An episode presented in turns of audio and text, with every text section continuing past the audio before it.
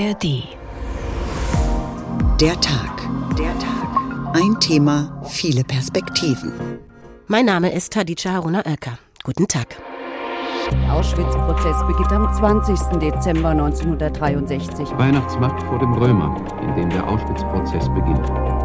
Gegensätze, die sich Gespenstischer kaum denken lassen. Das, was sie versucht haben zu verdrängen, mussten sie jetzt wieder reaktivieren. Diese Dokumente hat Fritz Bauer zugespielt bekommen. Ihm ging es darum, die Deutschen zu immunisieren, sie vor einem erneuten Rückfall in die Barbarei zu schützen. Ich glaube, wir sollten den Hitler in uns selber finden. Wie an das Grauen erinnern. An Auschwitz, Sinnbild eines unbeschreiblichen Verbrechens. Vor 60 Jahren, am 20. Dezember, begann der erste Frankfurter Auschwitz-Prozess im Römer. Und genau wie heute, wir haben es eben gehört, davor einen Weihnachtsmarkt. Was für Gegensätze. 23 Männer saßen damals, 1963, als Angeklagte vor Gericht. Ehemalige SS-Angehörige, die unbehelligt in der Mitte der Gesellschaft gelebt hatten. 20 Monate danach fallen die Urteile. Und heute, da gilt dieser Prozess als entscheidender Anstoß für die gesellschaftliche Auseinandersetzung mit der NS-Zeit. Aber wie gut war die Aufarbeitung? Wie verhält sich es mit dem Mythos der Entnazifizierung in Ost- und Westdeutschland? Die Deutschen werden den Juden Auschwitz nie verzeihen, erklärte einst der israelische Psychoanalytiker Rex einen immer noch aktuellen sogenannten sekundären Antisemitismus, also den einer Schuldabwehr, weshalb nicht vergessen werden kann. Bald aber werden die letzten Überlebenden ihre Geschichte nicht mehr erzählen können und auch viele Täter und Täterinnen werden tot, aber nicht verurteilt sein. Wie also die Erinnerung an dieses Verbrechen wachhalten, das uns bis heute auf so viele Weisen umgibt und gerade jetzt wieder so präsent ist.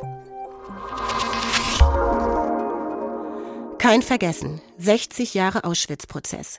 So heißt unsere Sendung Der Tag ein Thema viele Perspektiven. Zu finden wie immer in der ARD Audiothek. Die Deutschen schlugen die Menschen gleich bei ihrer Ankunft, um sich auszutoben, aus Grausamkeit und auch, damit wir uns verloren fühlten und umstandslos aus purer Angst gehorchten. Das habe ich getan, aber als ich mich umdrehte, um nach meiner Mutter zu sehen, war sie nicht mehr da. Ich habe sie niemals wiedergesehen. Wir gingen vorwärts wie Automaten, die auf Schreie und Befehle reagieren. Wir hörten eine Erinnerung des Gefangenen Shlomo Venezia. Er war einer von über einer Million Menschen, hauptsächlich Juden und Jüdinnen, aber auch Sinti und Romnia und politische Gefangene, die im Vernichtungslager Auschwitz systematisch ermordet wurden. Durch Arbeit, Folter, medizinische Misshandlungen, Hunger und Vergasung. Die Zeit dort und im Außenlager Birkenau haben nur die wenigsten von ihnen überlebt. Einer von ihnen war Hermann Langbein, antifaschistischer Widerstandskämpfer und Kommunist. 1954 war er der erste Generalsekretär und Mitbegründer des Internationalen Auschwitz-Komitees.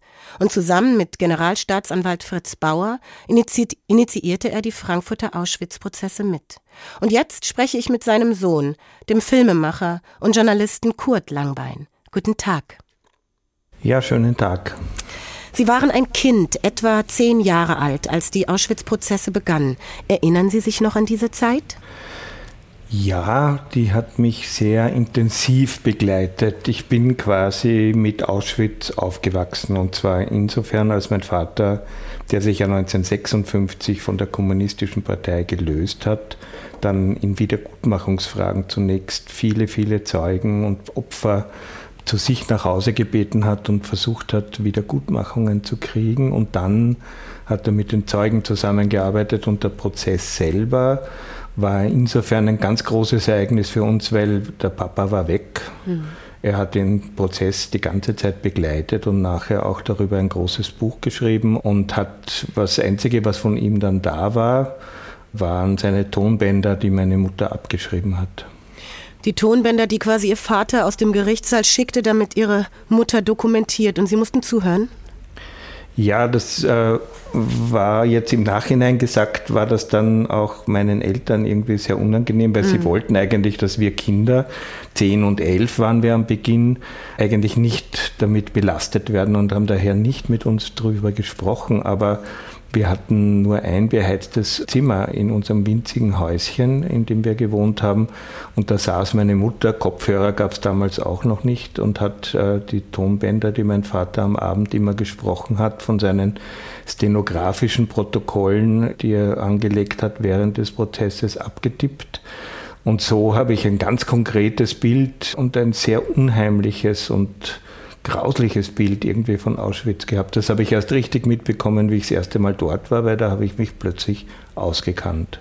Sie wussten also, wo welche Städten sind. Ihr Vater hat gesagt, ich habe Auschwitz lebenslang. Das war auch das Mantra Ihres Vaters. Er ist ja im Alter von 83, 1995 gestorben. Ist ja. das auch ein bisschen Ihres? Auf eine gewisse Art ja, sicher nicht auf die gleiche oder selbe Art wie er, der ja auch mit dem Drama des Überlebenden zu kämpfen hatte. Das haben ja dort alle äh, Überlebenden natürlich mit sich getragen, warum ausgerechnet sie überlebt haben. Aber das Trauma und der Impetus, unbedingt was tun zu müssen gegen Unrecht an den Menschen, das begleitet mich mein Leben lang. Aber das ist etwas, das neben der Last des Traumas auch sehr positiv ist.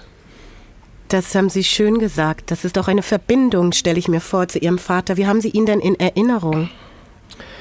Als sehr gütig hinter mir stehend, aber gleichzeitig auch mit einem großen Emotionstabu versehen, das er auch geahnt oder auch gewusst hat. Er hat von Schwielen auf der Seele gesprochen. Er musste, glaube ich, in dieser ganzen Zeit des Widerstandskampfs. Er war ja in der Kampfgruppe Auschwitz aktiv und die einzige falsche Emotion hätte ja sofort seinen Tod oder den seiner Mithäftlinge bedeutet.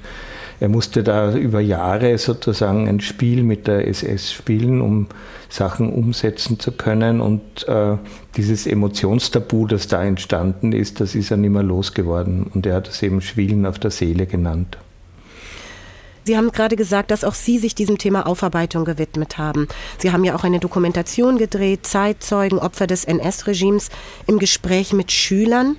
Und wie ich gelesen habe, ist auch Ihr Sohn aktiv darin, die Geschichte seines Großvaters nicht vergessen zu lassen. Er hat sie als Schauspieler auf die Bühne gebracht. Wie wichtig war denn dann in Ihrer Familie, also die Sie gegründet haben, dieses Sprechen über diese Vergangenheit in Ihrer Familie, aber auch als Form der Aufarbeitung? Also wir haben ja nicht mit dieser Last des Unbewältigbaren leben müssen wie meine Eltern, die das halt durch wenig drüber sprechen versucht haben zu kompensieren. Und erst später, wie sie alt waren, haben wir schon drüber gesprochen. Wir konnten doch immer wieder drüber reden und haben uns auch damit sehr im Detail auseinandergesetzt und auch mit der Biografie meines Vaters und auch mit den Spuren in der Seele. Das Schöne am Beruf meines Sohnes ist ja, dass ein Schauspieler sich extrem mit sich selber beschäftigen muss und damit auch natürlich mit den Anteilen, die auch das Trauma bei ihm hinterlassen hat. Äh, und da gab es schon sehr intensive Auseinandersetzungen, die manchmal auch konfliktreich waren. Darf ich fragen, inwiefern? Ja, weil er mit der Last, mit der ich zu tun hatte, die ja einerseits eine schöne Verpflichtung, aber andererseits auch eine schwierige Last ist, äh, sich nicht so wohl gefühlt hat und sich von der ein bisschen abgenabelt hat. Also sozusagen einen eigenen Weg finden im Umgang. Und ich sagte ja. ja. eben meine, in Anführungszeichen, Nichtbeteiligung, man kann das ja in Deutschland nicht sagen, alle waren beteiligt, deutsche Geschichte beteiligt, uns alle. Es heißt ja. ja auch, um sich mit den Rassismen und einem Antisemitismus unserer Zeit auseinanderzusetzen, muss man keine Juden oder Jüdinnen oder andere Opfer kennen es genügt, quasi einen Blick in die eigene Familie zu werfen. Wie würden Sie sagen, wie, wie gut hat denn die Aufarbeitung über die Generationen hinweg auf gesellschaftlicher Ebene stattgefunden? Also sicher nie gut genug, aber doch bis zu einem doch auch halbwegs akzeptablen Niveau. Ich glaube, dass es viel schwieriger war und da waren die zweiten oder dritten Aufarbeitungswellen daher auch später mit den äh, Tätern und ihren Nachkommen, die ja viel, viel mehr waren noch als die Opfer, weil bei den Opfern viele nicht überlebt haben, die dann erst begonnen haben, mit ihren Traumata sich auseinanderzusetzen und das ist ja auch nicht unerheblich und Wir sind heute, glaube ich, in Deutschland und Österreich als Gesellschaft zumindest in, auf einem ganz anderen Auseinandersetzungsniveau. Aber ich mache mir Riesensorgen, dass äh, die Kriege, die jetzt rundherum nicht nur aufflackern, sondern Verheerungen und Tausende Tote und Verletzte verursachen, leider auch rund um Israel, dass die wieder Traumata produzieren, die die nächsten vier Generationen zu bewältigen haben werden. Vielen Dank. Ich spreche gleich noch einmal mit Kurt Langbein. Zunächst aber machen wir eine Reise zurück. Wer waren die Täter und wie lebten sie nach 45? Robert Mulker zum Beispiel, Stellvertreter des Auschwitz-Lagerkommandanten Rudolf Höss. Er war fast nahtlos zurück in ein bürgerliches Leben geschlüpft. Nach dem Krieg saß er nur für kurze Zeit in Haft und dann galt der einstige SS-Hauptsturmführer als entnazifiziert. Schon 1948 arbeitete er als selbstständiger Kaufmann in Hamburg und wurde wohlhabend. 1963 dann saß er mit 22 anderen Tätern auf der Anklagebank des Frankfurter Auschwitz-Prozesses. Und über diesen berichtet uns jetzt Mia von Hirsch. Es war einer der größten Prozesse der Nachkriegszeit und das bis dahin wichtigste Verfahren gegen die Nazi-Verbrechen in Deutschland. Der erste Auschwitz-Prozess begann fast 20 Jahre nach dem Ende des Zweiten Weltkriegs. Weihnachten 1963 in Frankfurt am Main. Weihnachtsmarkt vor dem Römer, in dem der Auschwitz-Prozess beginnt. Gegensätze, die sich gespenstischer kaum denken lassen. So heißt es in einem alten Beitrag aus dem Archiv des Hessischen Rundfunks. 22 Täter wurden bei diesem ersten Prozess angeklagt, über 350 Zeugen wurden angehört. Auch dank des hartnäckigen Einsatzes des hessischen Generalstaatsanwalts Fritz Bauer. Deutschland ist heute stolz auf sein Wirtschaftswunder. Es ist auch stolz, die Heimat Goethes und Beethovens zu sein. Aber Deutschland ist auch das Land Hitlers, Eichmanns, und ihrer vielen Spießgesellen und Mitläufer. Für Fritz Bauer war es ein persönliches Anliegen, die Nazi-Verbrechen aufzuarbeiten. Er war selbst 1933 in KZ-Lagerhaft.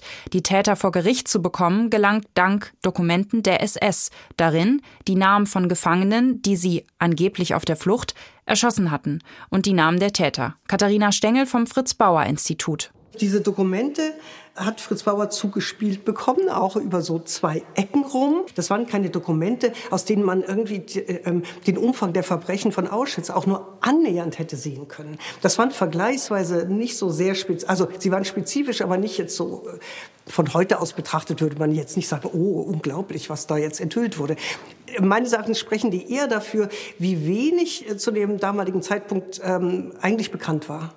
Und dass man aufgrund solcher Dokumente dann gedacht hat, okay, hier, das ist ein Ansatzpunkt, hier kann man Ermittlungen anfangen. So konnte Fritz Bauer einen Prozess in die Wege leiten und brauchte Zeugen. Einer, der das KZ Auschwitz als politischer Gefangener überlebte, ist Hermann Langbein. Er wurde später Generalsekretär des Auschwitz-Komitees und konnte Überlebende überzeugen, auszusagen. Wichtig für den Prozess, weiß Katharina Stengel. Er hatte natürlich auch dadurch irgendwie diese Größe und diese Internationalität, äh, weil es im Hintergrund gelungen war, ähm, durch den Kontakt mit diesen vielen verschiedenen überlebenden Organisationen und jüdischen Organisationen so viele Zeugen aus so vielen Ländern ähm, dann nach Frankfurt zu holen. Das hatte schon eine besondere Qualität, dieser Prozess. Und die haben ähm, eine, in dieser Ermittlung mit dieser Anklageschrift, die Sie formuliert haben, haben Sie quasi eine Forschung zu Auschwitz vorgelegt, die es damals überhaupt in der Bundesrepublik nicht ansatzweise gegeben hat. Nur so erfuhr die Welt von den Gräueltaten und das Gericht konnte urteilen. Beim ersten Auschwitz-Prozess in Frankfurt.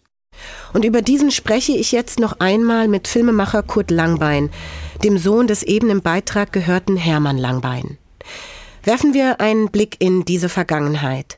Welche gesellschaftliche Bedeutung hatte der Prozess denn damals in den 60er Jahren, als schon damals ja auch über Verjährung der Taten diskutiert wurde und auch gerne vergessen worden wäre, was war? Aus meiner Sicht hat der Auschwitz-Prozess eine enorme Bedeutung gehabt und hat sie auch heute noch, weil es war die erste große juristische Auseinandersetzung mit den wahnsinnigen Verbrechen des Nationalsozialismus in und um Auschwitz durch die Deutschen selbst. Es war, der Nürnberger Prozess hat sich ja von den Alliierten betrieben, auch schon damit auseinandergesetzt, aber das war die erste fundamentale Auseinandersetzung und damit ein ganz wichtiges Signal, dass die deutsche Gesellschaft selbst diese Verbrechen nicht schweigend in ihr eigenes Leben integrieren mag, so wie es die Täter getan haben, weil die haben ja völlig unbehelligt und die meisten sogar unter ihrem echten Namen als Tischler, Handwerker, Verkäufer, Vertreter wieder gearbeitet, mitten unter der Bevölkerung. Ich erinnere mich an Bilder von eben jungen Menschen auch, die in der Verhandlung waren, die ähm, beigewohnt haben, um sich eben ein Bild zu machen, auch als Startschuss der 68er-Bewegung. Wie haben Sie das ja. damals wahrgenommen? Sie waren zwar noch jung, aber das wird ja auch etwas vielleicht mit Ihnen gemacht haben. Ja, also es war mir auch wichtig zu sehen, mein Vater war natürlich mit den Urteilen nicht komplett einverstanden, aber natürlich äh, von diesem Prozess extrem bewegt und es war für ihn auch ein ganz, ganz wichtiger Schritt einer Bestätigung, dass seine Arbeit davor, er hat ja nach den Tätern lange gesucht, irgendwie Sinn gehabt hat. Und äh, in der Folge gab es natürlich auch mit den Ausläufern der 68er-Bewegung bei uns, das waren ja doch fünf Jahre später, hat diese Aufarbeitung eine, eine große Rolle gespielt, umso mehr als in Österreich viel, viel später und damals noch gar nicht stattgefunden hat. Die Prozesse in Österreich, das muss man dazu sagen, haben ja ganz viele SS-Täter auch betroffen, aber sind alle mit Freisprüchen ausgegangen, weil unsere Justiz äh, offenbar viel weniger in der Lage war, diese Beweisführungen, die damals noch nötig waren, mit einzelnen Morden, die nachgewiesen werden mussten, weil es den Massenmord als Delikt sozusagen gar nicht gab,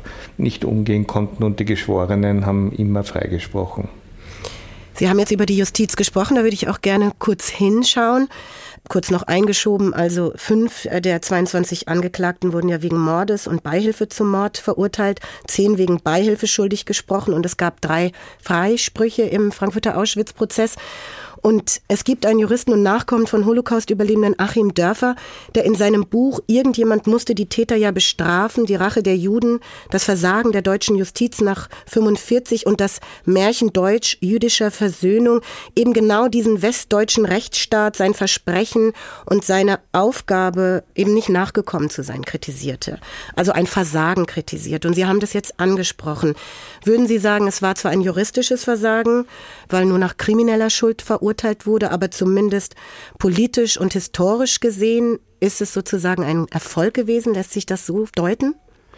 In meiner Erinnerung nach ist es so gewesen, dass es zwar eine heftige Debatte gab, wie solche Urteile nach solchen Anklagen überhaupt geben darf, weil es bisher wenig widerlegt worden, nur waren eben die Paragraphen damals so konstruiert, dass Beihilfe ein minderes zum Mord und auch zum Massenmord ein minderes Delikt gewesen ist. Das ist ja heute glücklicherweise anders.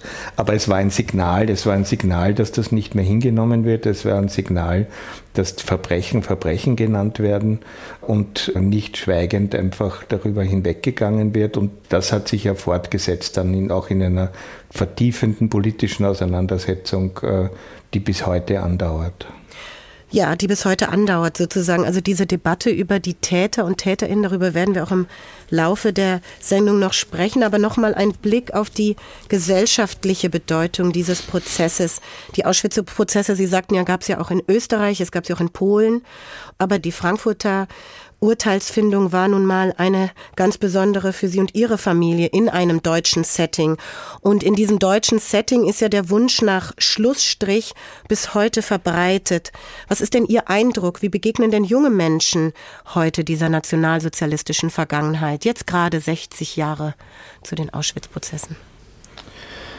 Ich bin da ein bisschen zwiegespalten, weil ich auch öfter in Auschwitz war und mir dort zum Beispiel die doch sehr angeordneten, massenhaften Besuche ein bisschen merkwürdig vorgekommen sind, weil ich mir natürlich vorstellen kann, dass Jugendliche, 13, 14, 15-Jährige, die da in Bussen hingekarrt werden, das in der Form gar nicht verarbeiten können, wenn es vor allem, wenn das die Lehrpersonen nicht ausreichend vorbereiten. Also es gibt auf der einen Seite so diesen, dieses ritualisierte nie vergessen, das aber möglicherweise zu Verdrängen führt. Und es gibt auf der anderen Seite das aktualisierte Auseinandersetzen mit Missachtung von Menschenrechten, Herabwürdigung von Menschen.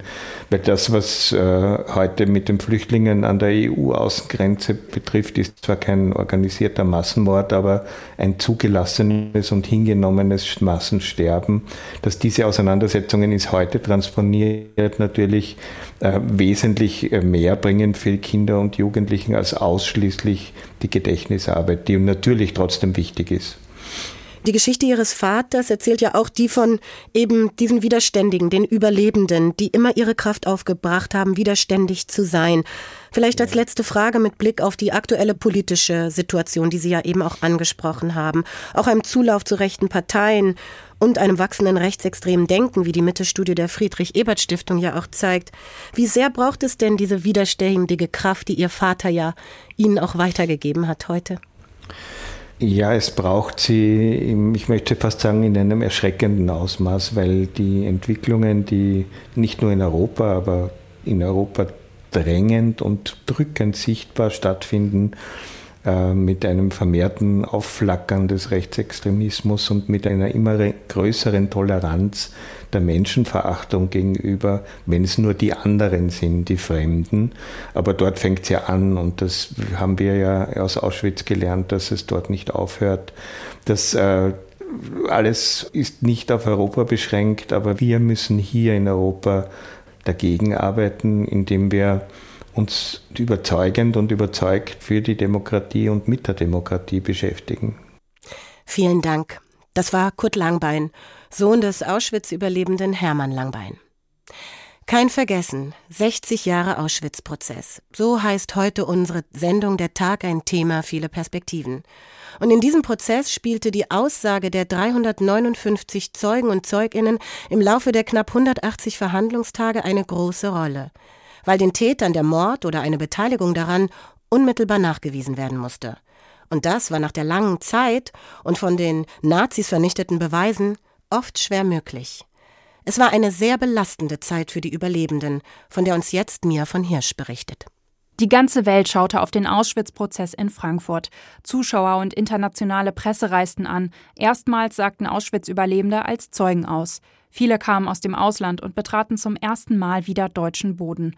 Katharina Stengel vom Fritz-Bauer-Institut. Es war eine unglaublich große Anspannung. Also das war mit Ängsten aller Art verbunden. Also von tatsächlich, das kann man irgendwie in der Korrespondenz der Überlebenden ganz gut nachvollziehen, von muss ich mir ein Messer besorgen, muss ich mich selbst verteidigen, womit muss ich rechnen, ist die SS noch aktiv. Gerhard Wiese war Ankläger beim Auschwitz-Prozess und weiß, was diese Konfrontation psychisch für die Zeugen bedeutete. Und jetzt kamen sie nach Frankfurt das erste Mal in Deutschland, hörten nur deutsche Sprache, die Erinnerungen kamen zurück und das, was sie versucht haben zu verdrängen, mussten sie jetzt wieder reaktivieren für die Zeugenaussage eine ganz schwierige Belastung für die Zeugen.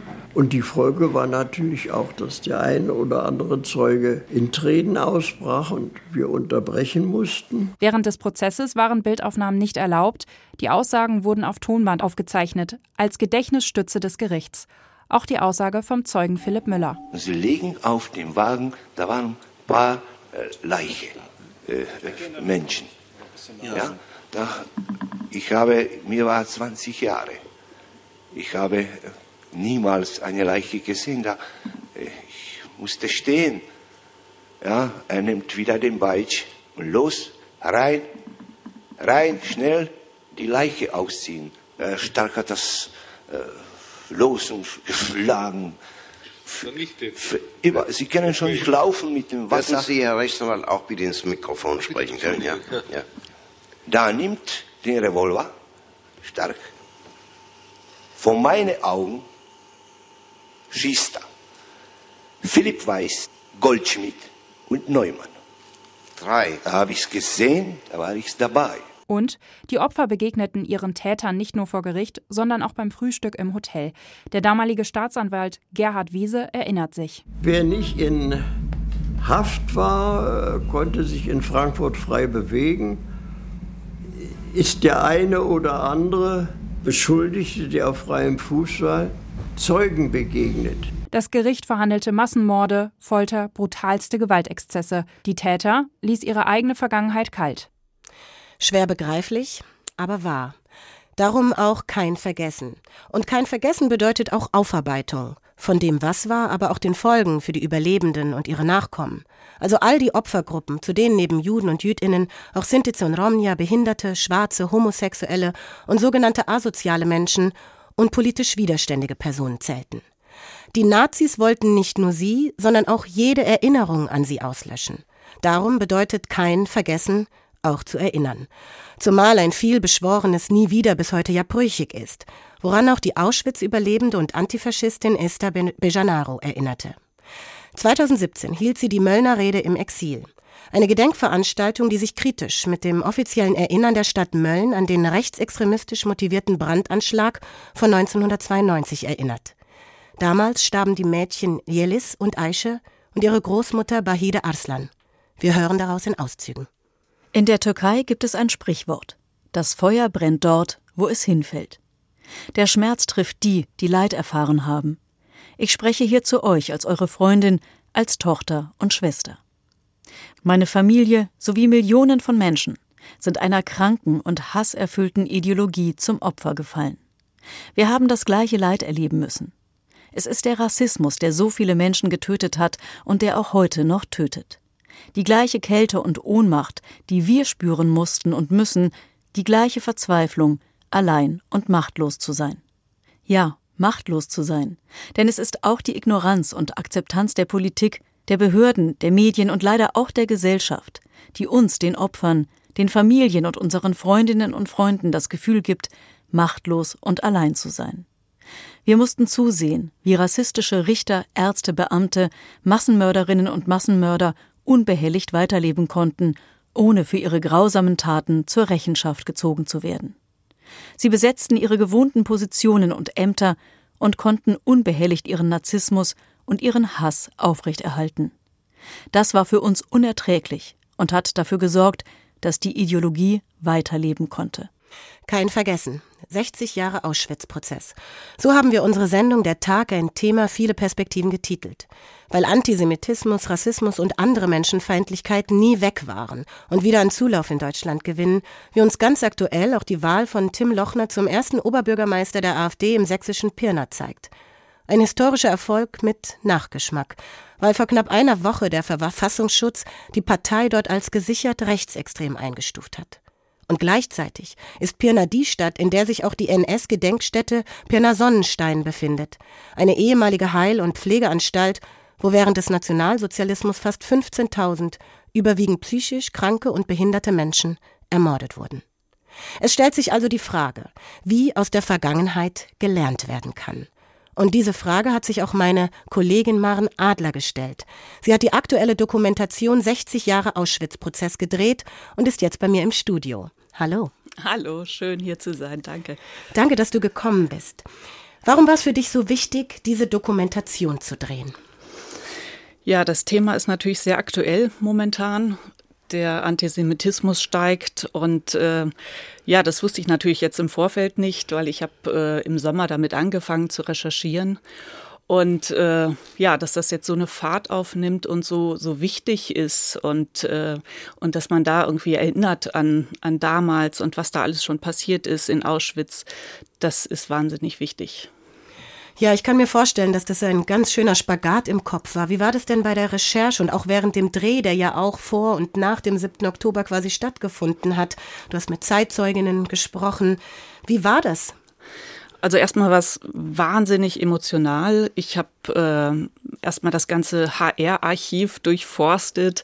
Die Hessenschau hat damals täglich berichtet. Der Prozess hat ja ja fast zwei Jahre gedauert und äh, fast täglich wurde berichtet und ich habe mir alles angeguckt, alles was es gab und das war in der in dieser Fülle zu sehen, das war schon äh, krass und teilweise ähm, musste ich eine Pause machen, weil es mich emotional wirklich umgehauen hat. Und ich kannte, kannte äh, Auschwitz von der Schule, ich habe äh, vieles gelesen, aber das in dieser Konzentration zu sehen, das war echt heftig.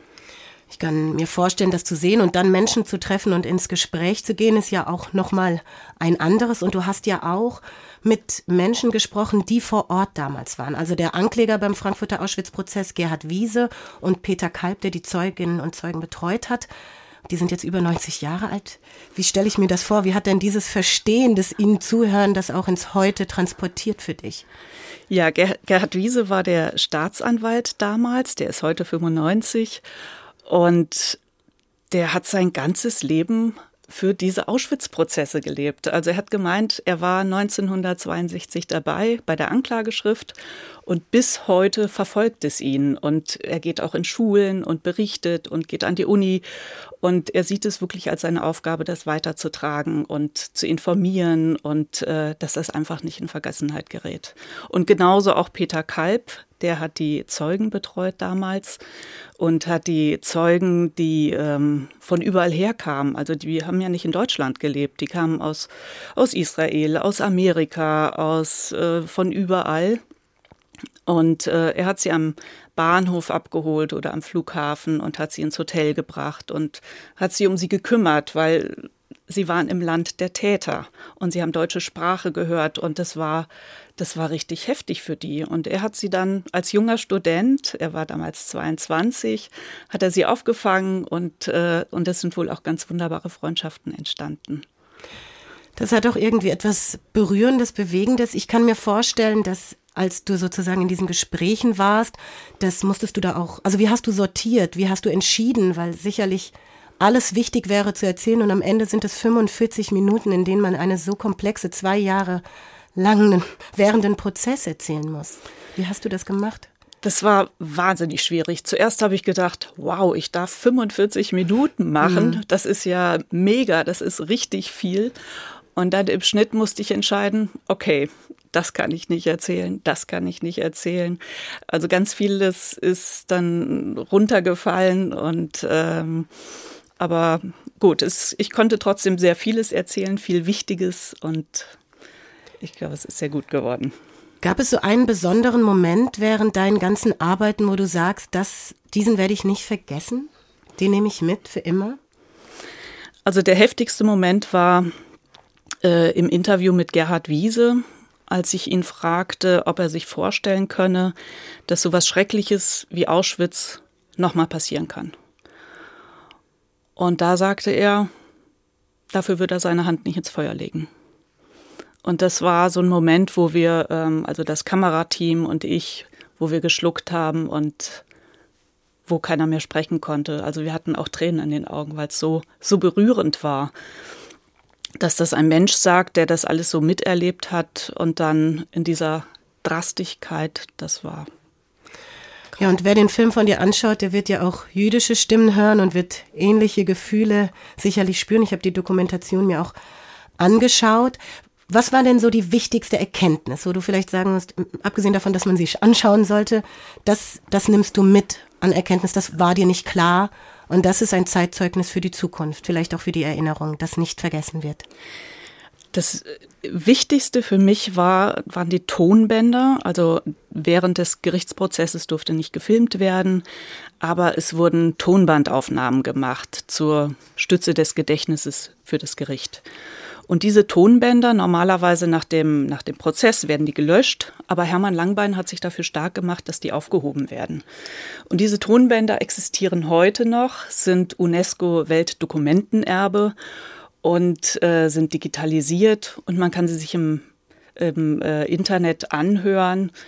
Und da ist alles zu finden. Und das ist super spannend, weil man äh, so die Stimmung von damals mitbekommt. Auch ähm, unter welchen Qualen äh, die Zeugen ausgesagt haben. Weil ich meine, man muss sich vorstellen, die Täter haben wenige Meter entfernt gesessen. Die, und äh, die haben aber trotzdem ihre Aussage gemacht. Und das war ähm, auch so berührend, das war auch, äh, also, und da bin ich wirklich begeistert, dass es diese Tonbänder noch gibt und dass man dass das archiviert ist und dass wir das heute noch jederzeit hören können. Und dann kann ich auch Peter Kalb zitieren, der gesagt hat, äh, das ist jetzt da, diese Tonbänder, und jetzt kann keiner sagen, Auschwitz war ein Fake. Ich danke dir. Das war meine Kollegin Maren Adler über ihre Dokumentation 60 Jahre Auschwitz-Prozess und unter diesem Titel zu finden auch in der ARD-Mediathek. Und dass es diesen Auschwitz-Prozess gab, das haben die Überlebenden und ihre Familien und aber auch Deutschland dem Frankfurter Staatsanwalt Fritz Bauer zu verdanken. Und wer dieser Mann war, das erfahren wir jetzt von Heike Borufka. Fritz Bauer war wie eine Kerze, die an beiden Seiten brannte, sagen die, die mit ihm zusammenarbeiteten. Ein Mann, der ungeduldig und reformerisch war. Als er nach dem Krieg aus dem Exil nach Deutschland zurückkehrt, prallen zwei Welten aufeinander, die Widerstandswelt und die Mitläuferwelt. Eines Tages sitzt Bauer in einem Café. Am Nebentisch sitzt eine junge Frau. Ihr Pullover rutscht nach oben, Bauer sieht die Auschwitz-Nummer. Es geht ihm durch Mark und Bein. Eine Frau gestempelt wie ein Tier. Bauer ist tief beeindruckt und beschließt, also solche Dinge dürfen nicht mehr geschehen, da darfst du nicht mitmachen. Er lässt zwei junge Staatsanwälte ermitteln. Sie ermitteln schließlich die Verbrechensstruktur von Auschwitz, die Organisation des Unrechts. 22 Männer klagen die Staatsanwälte an. Doch Bauer geht es nicht allein um die Verurteilung der Täter von Auschwitz. Er möchte den Prozess zu einer geschichtlichen Lehre werden lassen. Es glückt ihm. Der Auschwitz-Prozess beginnt am 20. Dezember 1963 im Frankfurter Römer. Die Sitzung und Verhandlung vor dem Schwurgericht am Landgericht in Frankfurt am Main ist eröffnet. Dieser Prozess ist der Beginn der Erinnerungskultur in Deutschland. Fritz Bauer ist eines sehr wichtig. Ich glaube, wir sollten den Hitler in uns selber finden und erkennen, was Ursachen dafür war, dass diese ungeheuren, in der Geschichte einzigartigen Verbrechen geschehen konnten. Aufgabe all dieser Prozesse ist, im Grunde genommen nicht nur eine Geschichte zu schreiben, sondern wenn es auch vielleicht vermessen klingt, eine Geschichte zu machen. Über das Ende des Prozesses ist er enttäuscht, denn nur sechs Angeklagte werden zu lebenslangen Freiheitsstrafen verurteilt. Drei Angeklagte werden sogar freigesprochen. Für Bauer waren im Gegensatz zu den Richtern die Angeklagten keine Mitläufer, sondern Das war keine fremde Tat, sondern das waren immerhin überwiegend Menschen, die damals jedenfalls überzeugt waren, das Richtige zu tun, nämlich ihrer Auffassung zum Siege zu verhelfen. Und das sind in meinen Augen in meinen Ohren einfach Täter, Täter zusammen mit Hitler, Mitverschworene mit Hitler an der Endlösung der Judenfrage, die sie für richtig hielten. Bauer ist schockiert über die Verstocktheit der Täter, über ihre Ignoranz gegenüber den Opfern. Deutschland würde aufatmen und die gesamte Welt und die Hinterbliebenen derer die in Auschwitz gefallen sind und die Luft würde gereinigt werden, wenn endlich einmal ein menschliches Wort fiele. Schon während des Auschwitz-Prozesses bekommt Fritz Bauer Drohbriefe, wird nachts angerufen. Er denkt darüber nach, Deutschland zu verlassen. Doch er bleibt. Sein Verdienst, das NS-Unrecht zu dokumentieren, aufzuarbeiten und die NS-Justiz anzuprangern, wurde erst viel später anerkannt. Bauer hat es nicht mehr erlebt. Er starb an einem warmen Sommertag alleine in seiner Wohnung. Ja, und das war 1968. Kein Vergessen, 60 Jahre Auschwitz-Prozess. So heißt heute unsere Sendung Der Tag ein Thema, viele Perspektiven. Und das nicht vergessen wird, darum hat sich Fritz Bauer gekümmert. Er hat es sich zur Lebensaufgabe gemacht. Er wollte das Grauen von Auschwitz und des Nationalsozialismus in die deutsche Öffentlichkeit tragen. Und dieses Wirken blieb nicht ohne Folgen, gesellschaftlich, aber auch in der Literatur und im Film, wie Mario Scala uns jetzt berichten wird. Als in Frankfurt die Auschwitz-Prozesse stattfanden, befand sich die deutsche Literatur gerade in einer Phase heftiger Politisierung. So war es kein Wunder, dass ein so eminent politischer Autor wie Peter Weiß die Prozesse verfolgte. Bereits der erste vor dem Frankfurter Landgericht motivierte ihn zu einer Dramatisierung in dem Stück Die Ermittlung, in dem er die Originalprotokolle des Prozesses in sein Oratorium in elf Gesängen aufnahm. Weiß bezog sich in seinem dokumentarischen Stück dabei sowohl auf die Aussagen der Angeklagten wie die der Zeugen. Sie waren Vorstand des Bahnhofs, in dem die Transporte einliefen. Hatten Sie in den Lagern zu tun? Nein, ich hatte nur dafür zu sorgen, dass die Betriebsstrecken in Ordnung waren und dass die Züge fahrplanmäßig ein- und ausliefen. Sie wussten, dass die Züge mit Menschen beladen waren. Wir erfuhren nur, dass es sich um Umsiedlertransporte handelte, die unter dem Schutze des Reiches standen. Das Theaterstück zeigt, wie die Mechanismen des Lagers funktionierten und gleichzeitig sollte die psychische Einstellung der Angeklagten offengelegt werden. Wie kam es, dass so viele bereitwillig mitmachten? Und wie verhalten sie sich unter der Anklage? Wer damals mitgelaufen ist, so das Ergebnis, versucht sich heute herauszureden. Wer Täter war, an Erschießungen beteiligt, nimmt zur offenen Leugnung und Lüge Zuflucht. Zeugen belasteten Angeklagte namentlich und ohne Zweifel, an der berüchtigten Schwarzen Mauer von Auschwitz Lagerinsassen erschossen zu haben. Die Erschießungen wurden vor der Schwarzen Wand ausgeführt. Wen haben Sie bei den Erschießungen vor der Schwarzen Wand gesehen? Eigenhändig erschießen sah ich Burger, Broat, Stark, Schlage und Kaduk. Angeklagter Burger, haben Sie an Erschießungen vor der Schwarzen Wand teilgenommen? Ich habe im Lager keinen Schuss abgegeben. Angeklagter Broat, haben Sie an Erschießungen vor der Schwarzen Wand teilgenommen? Solche Aufgaben hatte ich nie durchzuführen.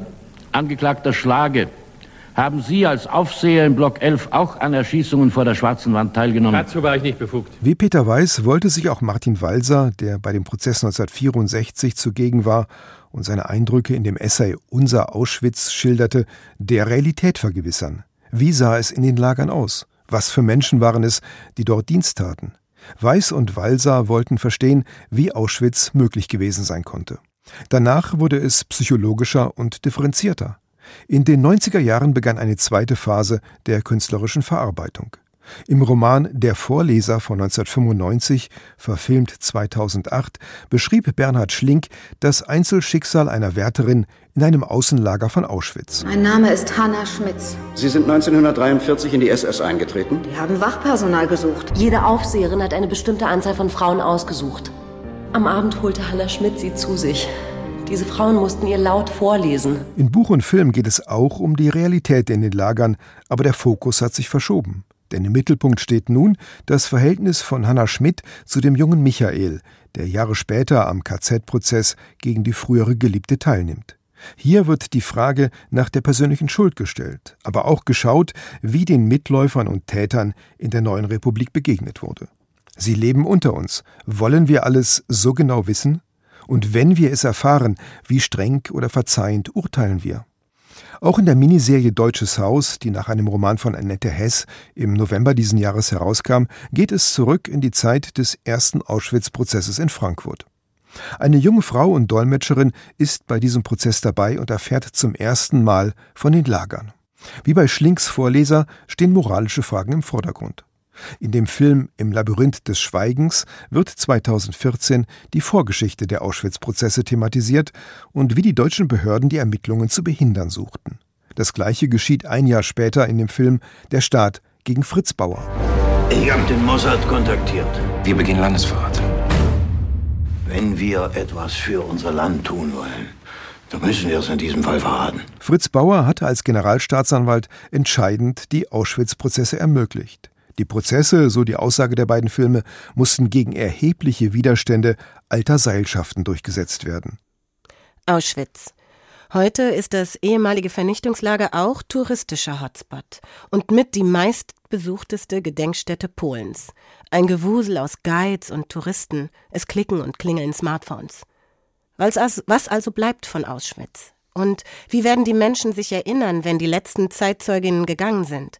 So wie Esther Bejanaro, die 2021 starb. Die Auschwitz überlebte, weil sie dort im Lager Orchester Akkordeon gespielt hatte. 2017 sprach sie die Möllner Rede im Exil, in Gedenken an die Opfer des rechtsextremistisch motivierten Anschlags 1992 in Mölln. Wir hören einen zweiten Auszug dazu. Der Narzissmus und Rassismus wurde in diesem Land auch nach 1945 weder politisch noch gesellschaftlich so konsequent bekämpft wie er hätte bekämpft werden müssen und können. Er konnte sich auch weiterhin in staatlichen Strukturen festhalten, vor allem im Verfassungsschutz und der Justiz. Und ja sogar noch mehr, er konnte sich weiter ausbreiten. Um es klar auszusprechen, ohne das Wegschauen und das Decken nach 1945 hätte es das Oktoberfestattentat, Rostock-Lichtenhagen, Hoyerswerda, Solingen und Mölln und den NSU so nicht geben können. Es hätten aus den Erfahrungen und Ereignissen des Nationalsozialismus die richtigen Konsequenzen gegen den Hass gezogen werden müssen. Es gab jedoch eine Toleranz gegen Täterinnen und Täter, und Nazis wurden und werden in diesem Land direkt und indirekt durch politische Kampagnen und das Schweigen und Wegschauen ermutigt, weiter Hass und Leid zu verbreiten. Das ist der rote Faden von damals zu heute. Es ist auch hier die gleiche Ignoranz und Akzeptanz, ja die traurige und leidvolle Tradition, die wir zu verschiedenen Zeiten im gleichen Land erleben mussten. Das Feuer brennt eben dort, wo es hinfällt. Ja, und wo es heute brennt, weil es Auschwitz und den Nationalsozialismus gab, darüber spreche ich jetzt mit Max Czolek. Er ist Lyriker und Autor, Mitbegründer und Herausgeber von Yalta, Positionen zur jüdischen Gegenwart und setzt sich für eine plurale Erinnerungskultur ein. Zuletzt erschien von ihm das Buch Versöhnungstheater. Hallo Herr Czolek, 60 Jahre Frankfurter Auschwitz-Prozess. Dort saßen nur 22 Täter auf der Anklagebank. So viele andere Täter und Täterinnen sind also ungestraft davon gekommen. Und jetzt sterben beide, Zeitzeuginnen sowie Täterinnen. Wir haben mit kein Vergessen getitelt. Was bedeutet das denn für unsere Gesellschaft, die ja aus ganz unterschiedlichen Menschen besteht? Ja, guten Tag, danke für die Einladung. Ähm, ich glaube, es ist sinnvoll, da zu unterscheiden, auch wie wir jetzt schon das in den O-Tönen äh, anklingen lassen haben, äh, zwischen Einstellungen oder Perspektiven einer Dominanzkultur, also einer Position einer Gesellschaft, die sich in Nachfolgeschaft zu den TäterInnen sieht, und die der Opfer, die zum Beispiel von Esther Bejarano verkörpert wird. Und ich glaube, hier wird der Kontrast schon sehr deutlich, ähm, Esther Bejarano auf der einen, die darauf beharrt, dass es Kontinuitäten der Gewalt gibt, dass diese Sache niemals wirklich bearbeitet worden ist und eine deutsche, nicht-jüdische, nicht-migrantische Dominanzkultur, die sich selbst unter anderem am Beispiel der Auschwitz-Prozesse immer wieder erzählt, dass sie großartig, ja sogar beispiellos aufgearbeitet hat, wie es bisher kein anderes Land getan hat.